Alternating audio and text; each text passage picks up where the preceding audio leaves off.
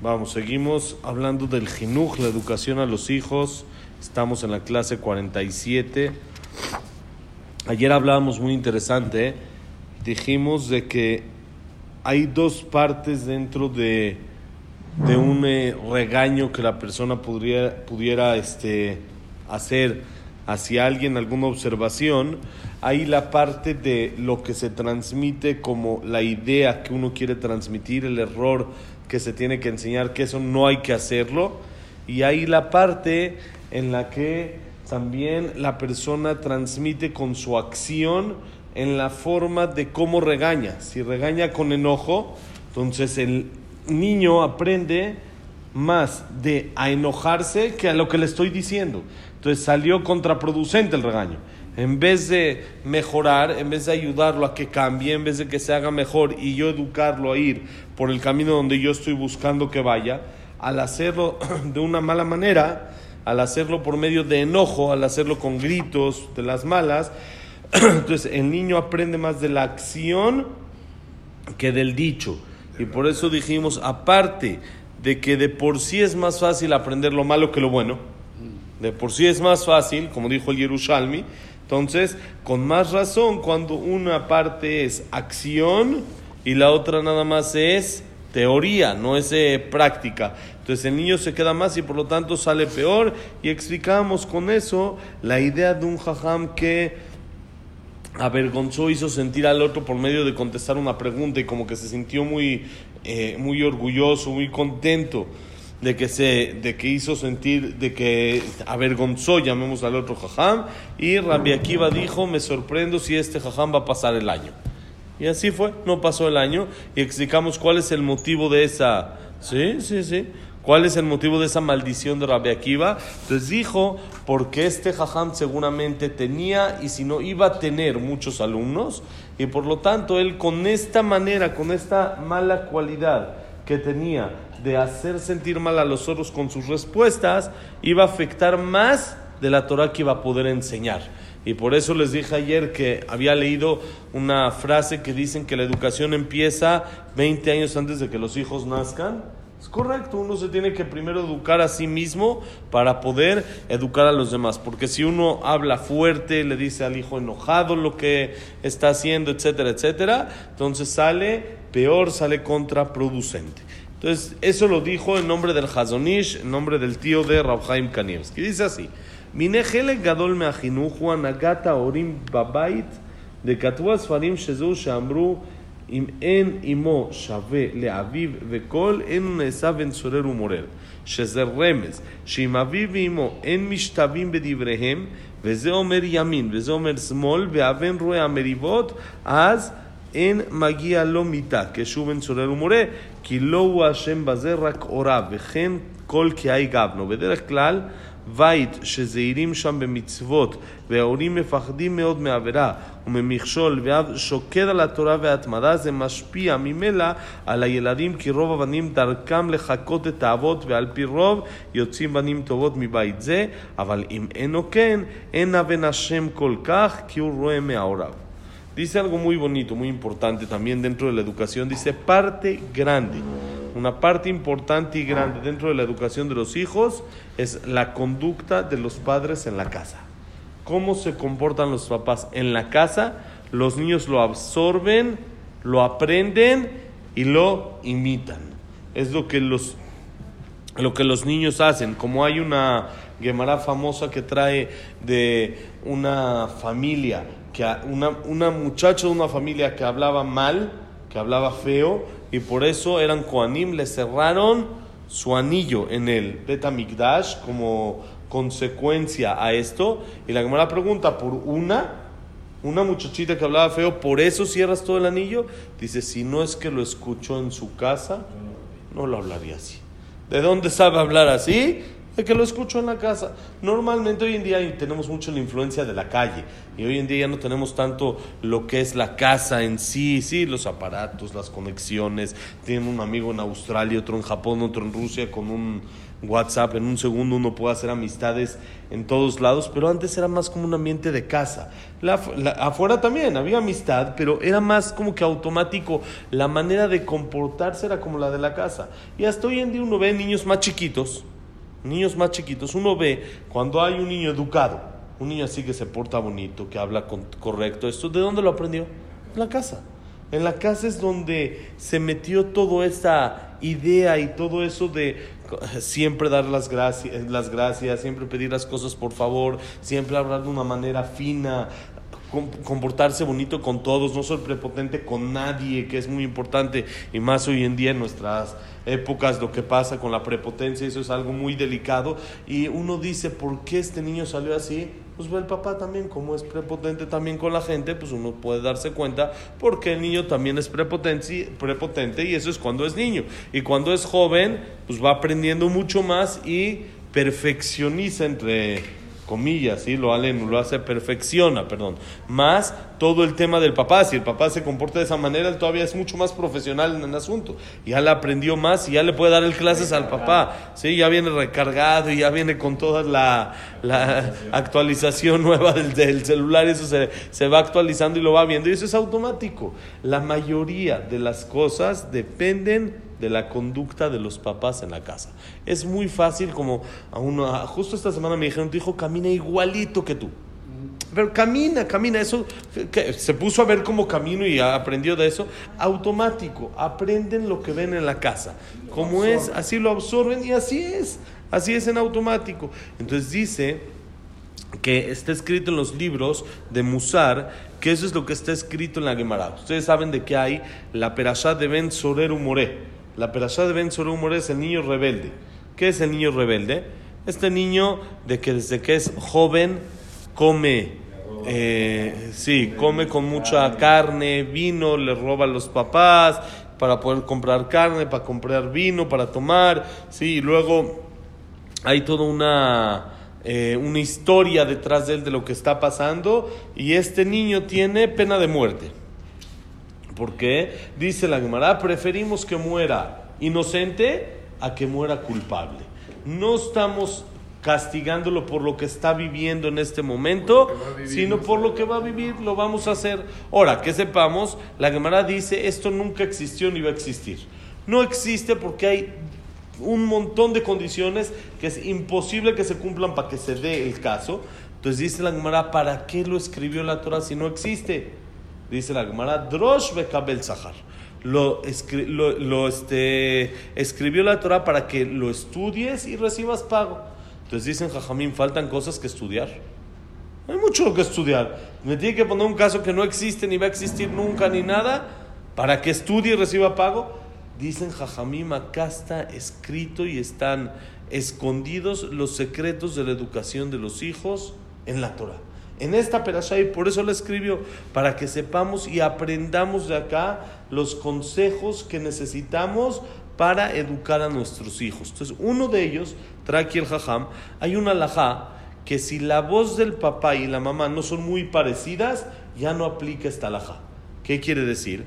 Para que aplique la alajá de Ben Sorero Moré, lo tienen que tomar el papá y la mamá y llevar al Betamigdash y acusarlo con los jajamim. Entonces, por eso es una de las condiciones que es imposible que pase, porque ellos saben de que lo están llevando casi casi a matar. Ahora, el papá y la mamá lo llevan y tienen que hablar. Y nosotros revisamos si su voz es igual o es diferente. Si la voz es diferente, ya no aplica. Si la voz es igual, entonces empezamos con los siguientes, las siguientes condiciones para ver si aplica. ¿Qué quiere decir la voz igual? Igual, que sea este, hay voz aguda, hay más voz más fuerte, voz más quedito, voz más dulce, hay tipos de voces. La voz tiene que ser del mismo estilo. Y si la voz del papá y la mamá no son iguales, ya no aplica. Entonces, otra vez, es otra de las condiciones por las que casi es imposible. Es muy difícil que la voz de un hombre y una mujer sean, parecidas, sean iguales. Normalmente se diferencia en eso Uno puede escuchar y darse cuenta si es hombre o es mujer. Entonces, esa es una de las condiciones que no aplica. La voz, al, alágicamente, es la voz en físico. Ahora, muy bien. Vienen Jajamim y explican lo que tú quieres decir. ¿Qué quiere decir? Dicen Jajamim esa es la alhaja normal. La voz física tiene que ser igual. Pero nosotros tenemos que sacar de acá, como dijimos, los consejos para la educación a los hijos. Entonces, Jajamim dicen, de acá aprendemos el primer consejo. El primer consejo que tenemos en esta perasha es, si la voz del papá es una y la voz de la mamá es otra, ya no hay educación. No puede ser la voz diferente. Tenemos que estar en el mismo canal. Los dos tienen que estar parejos en la idea. Puede haber eh, diferencias, pero las diferencias se arreglan en el cuarto. Las diferencias se arreglan en otro lugar, no enfrente de los niños. La voz hacia los niños es clara. Papi, ¿puedo hacer esto? ¿Qué dijo mamá? Que no. Entonces, ¿por qué me preguntas? Aunque yo creo que sí lo puede hacer. Yo creo que sí lo puede hacer. No tiene nada de malo. Que vaya, que lo haga. Su mamá dijo que no. Entonces, ¿para qué me preguntas? Si tu mamá dijo que no, no tienes que preguntarme. Nunca vas a escuchar que yo diga sí si tu mamá dijo no. Nunca vas a escuchar que yo diga no si tu mamá dijo sí. Aunque está mal, tal vez, según mi opinión, que su mamá haya dicho sí, yo tengo que decir un no para frenarlo. si su mamá dijo sí, es sí y punto. No ¿Por qué? Exactamente. Ahí empieza el error en la educación a los hijos y eso afecta de manera directa al niño. No puede estar la mamá en la derecha y el papá en la izquierda o al revés. Si el niño ve discusiones, si el niño ve pleitos, entonces ya no tiene esta alajá de Ben Soler Humor, ya no merece pena de muerte.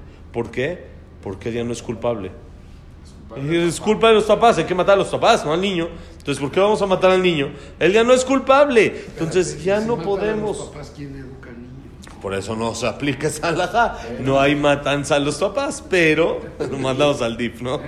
Lo mandamos. Hay veces es mejor, ¿eh? Créeme, hay veces echan a perder menos que lo que los papás echamos a perder. Hay veces con los errores que hacemos. Entonces dice, ya él no es culpable, sino los papás. Y todo así en este caso, en cualquier caso parecido.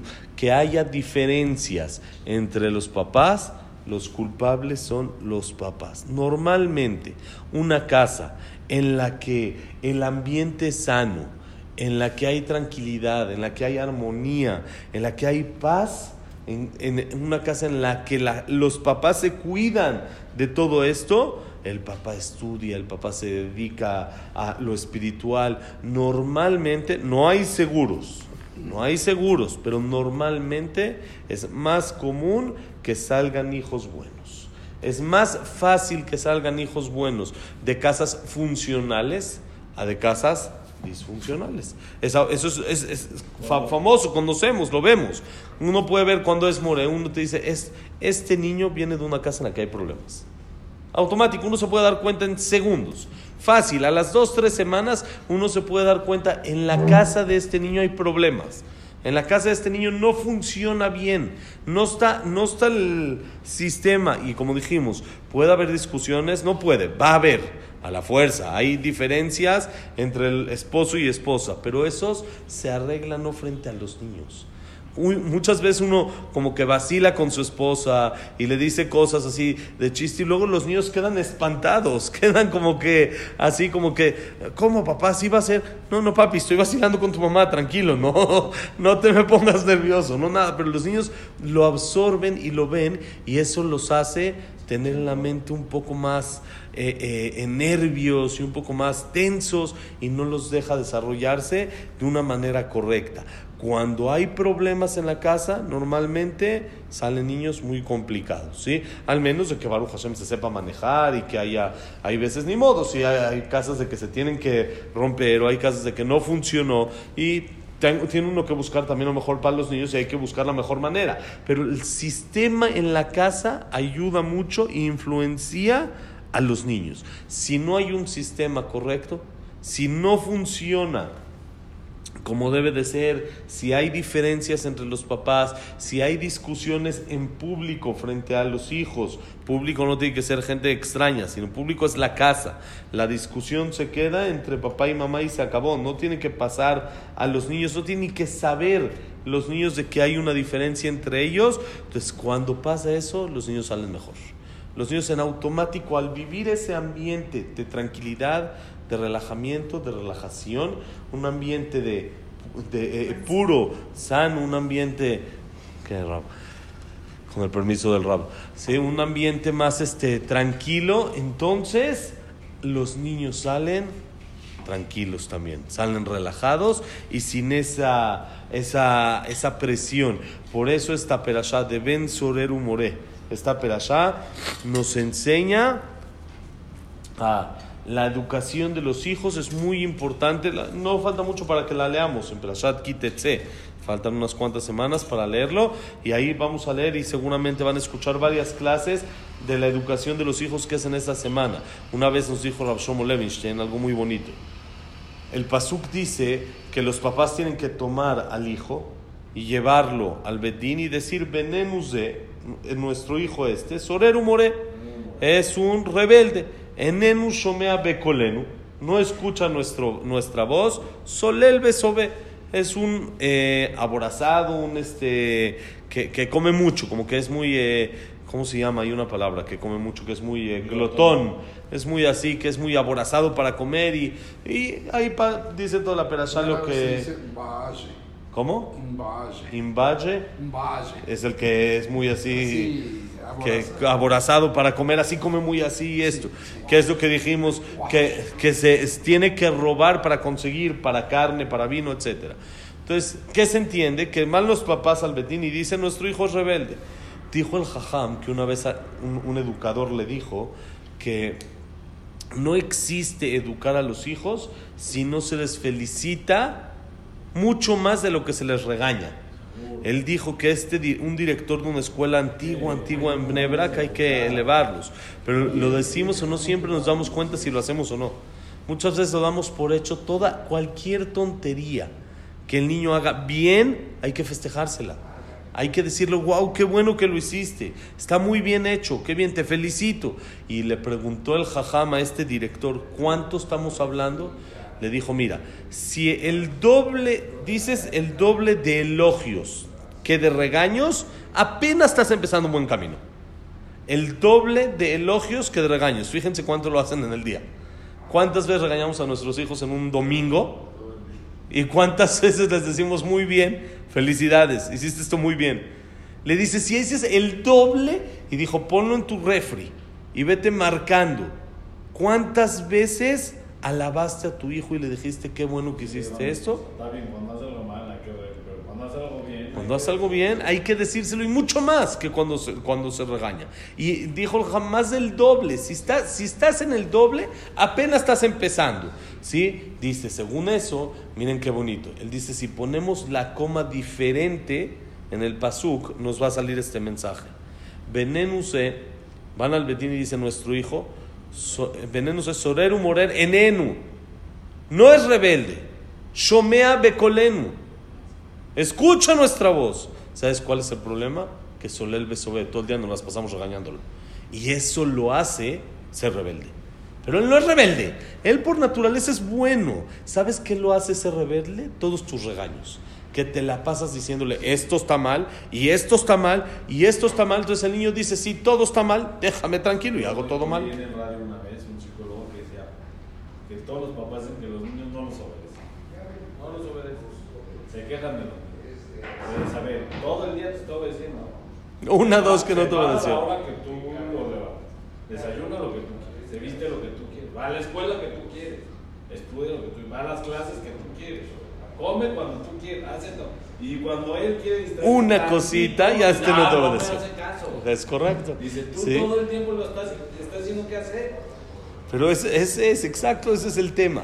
Venenus de nuestro hijo so, so, eh, Sorer Besorer eneno. No es rebelde. Shomea Becoleno, escucha nuestra voz. ¿Sabes cuál es el problema? ¿Por qué no escucha? Porque tú lo haces rebelde. Porque toda la vida te la pasas regañándolo. Por eso le dijo mínimo el doble de elogios al regaño. Mínimo. Si hacemos el del 2 al 1, 2 por 1, apenas estamos empezando. Apenas vamos bien. Por eso siempre al niño decirle todo lo bueno que hace, recalcarlo, cualquier cosita chiquita que hizo, hiciste tu tarea, muy bien, te felicito. Qué bueno que lo hiciste. A ver, muy bien, muy bonito. Muchas veces nos pasa también con niños chiquitos, nos traen un dibujito, es, ah, muy bonito, muy bonito. Sí, muy bonito. Y ni lo viste ni nada. Y el niño entiende, no, ve, lo dice, mm, muy bonito, ¿cómo le hiciste para hacer esto, esto, lo otro? Pero si hace una cosita mal, como dices, una ya no nos hace caso. Ya no es. Pero espérate, ¿cuántas veces estuvo llamando tu atención para hacerte caso? ¿Y qué quiere? Él quiere que tú le digas qué bonito. Él quiere que lo felicites. Entonces, si quieres que no sea rebelde, ¿qué tienes que hacer? Felicitarlo y felicitarlo, felicitarlo. Es la única manera. Los niños absorben lo que ven en la casa, los niños absorben todo lo que hay discusiones. El papá y, la mamá tienen que estar en el mismo canal y siempre felicitando. Como dijimos, hay que educar, hay que educar, hay que decir, hay que decir, pero también hay que ver las cosas positivas. Bonito día, Bestat Hashem, que la clase ha sido Leilun Nishmat, Jack Benzelja, Cecilia Batzelja, eh, eh, Abraham Ben Adel, Sarah Bat Miriam, eh, Frida Bat Miriam, David Ezra Ben Mari, Luna Bat Zara, Silvia Sempul Batara Simcha, Isaac Abraham Susana, Eduardo Ben Bahía, eh, ¿quién más está? ¿Quién más tenemos? Es, Víctor Jaime Encler, eh, toda la lista, Besat Hashem. ¿Quién más tenemos? ¿Se me está yendo alguien más?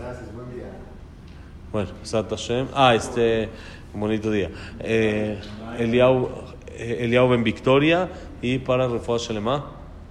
Mucho ben Rosa, Norma Miriam, Nevelin Mat Margaret, Abraham Nevelin, Jacob Linda Rachel, Yosef Ben Mazal, Sofía Batrida, Yehiel Jaim, Yosef Ben Nelly Neti, Moshe Ben Letife y Besat Hashem para todos los que necesitan Refuah Shelema, Berajá y y paz en el mundo para todos. Besat Hashem. Bonito día.